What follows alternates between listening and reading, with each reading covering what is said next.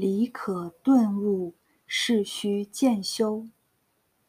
孙悟空一个跟斗十万八千里，还是要跟着唐三藏一步一个脚印过八十一关。所以悟性虽然高，还是要渐修，慢慢练，慢慢熬，才能化习性，破执着。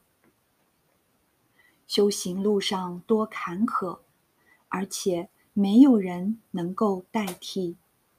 如果不踏踏实实的修十善，去烦恼，放下妄想、分别、执着，念佛、拜佛、读经再多，都没有办法成功。